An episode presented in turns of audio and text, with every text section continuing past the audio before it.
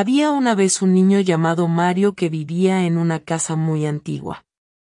Esta casa había pertenecido a su bisabuelo, un famoso aventurero en su época.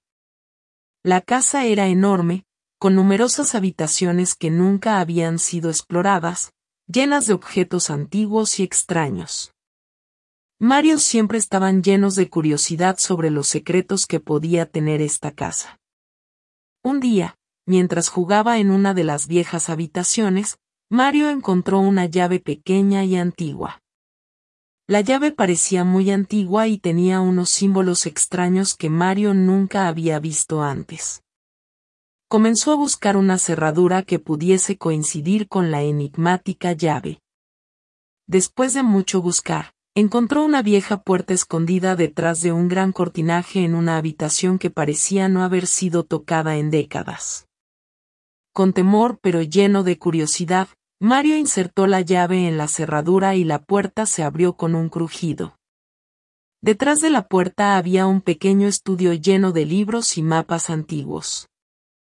En el centro del estudio, destacaba un gran mapa antiguo pegado en la pared. Mario observó más de cerca el mapa y notó que marcaba un camino desde su casa hasta un punto en el bosque cercano. Intrigado, decidió seguir la ruta al día siguiente. Al amanecer, se adentró en el bosque equipado con una brújula, una botella de agua y un sándwich. La caminata fue larga y llena de desafíos. Había un río que cruzar, una montaña que subir y un bosque oscuro que atravesar.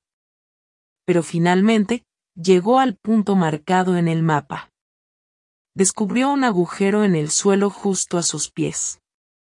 Mario decidió excavar y encontró un cofre antiguo y polvoroso.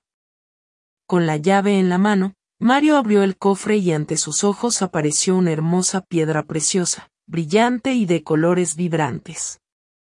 Junto a la piedra, había una vieja carta de su bisabuelo que decía, Mario, si has llegado hasta aquí, entonces has heredado mi espíritu aventurero.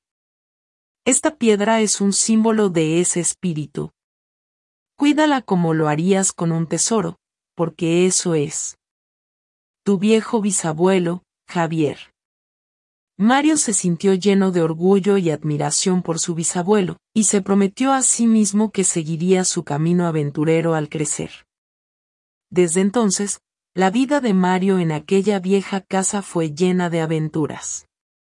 Cada día descubría algo nuevo y emocionante, y aunque la casa era antigua y misteriosa, ahora se sentía como un hogar lleno de historia y aventura.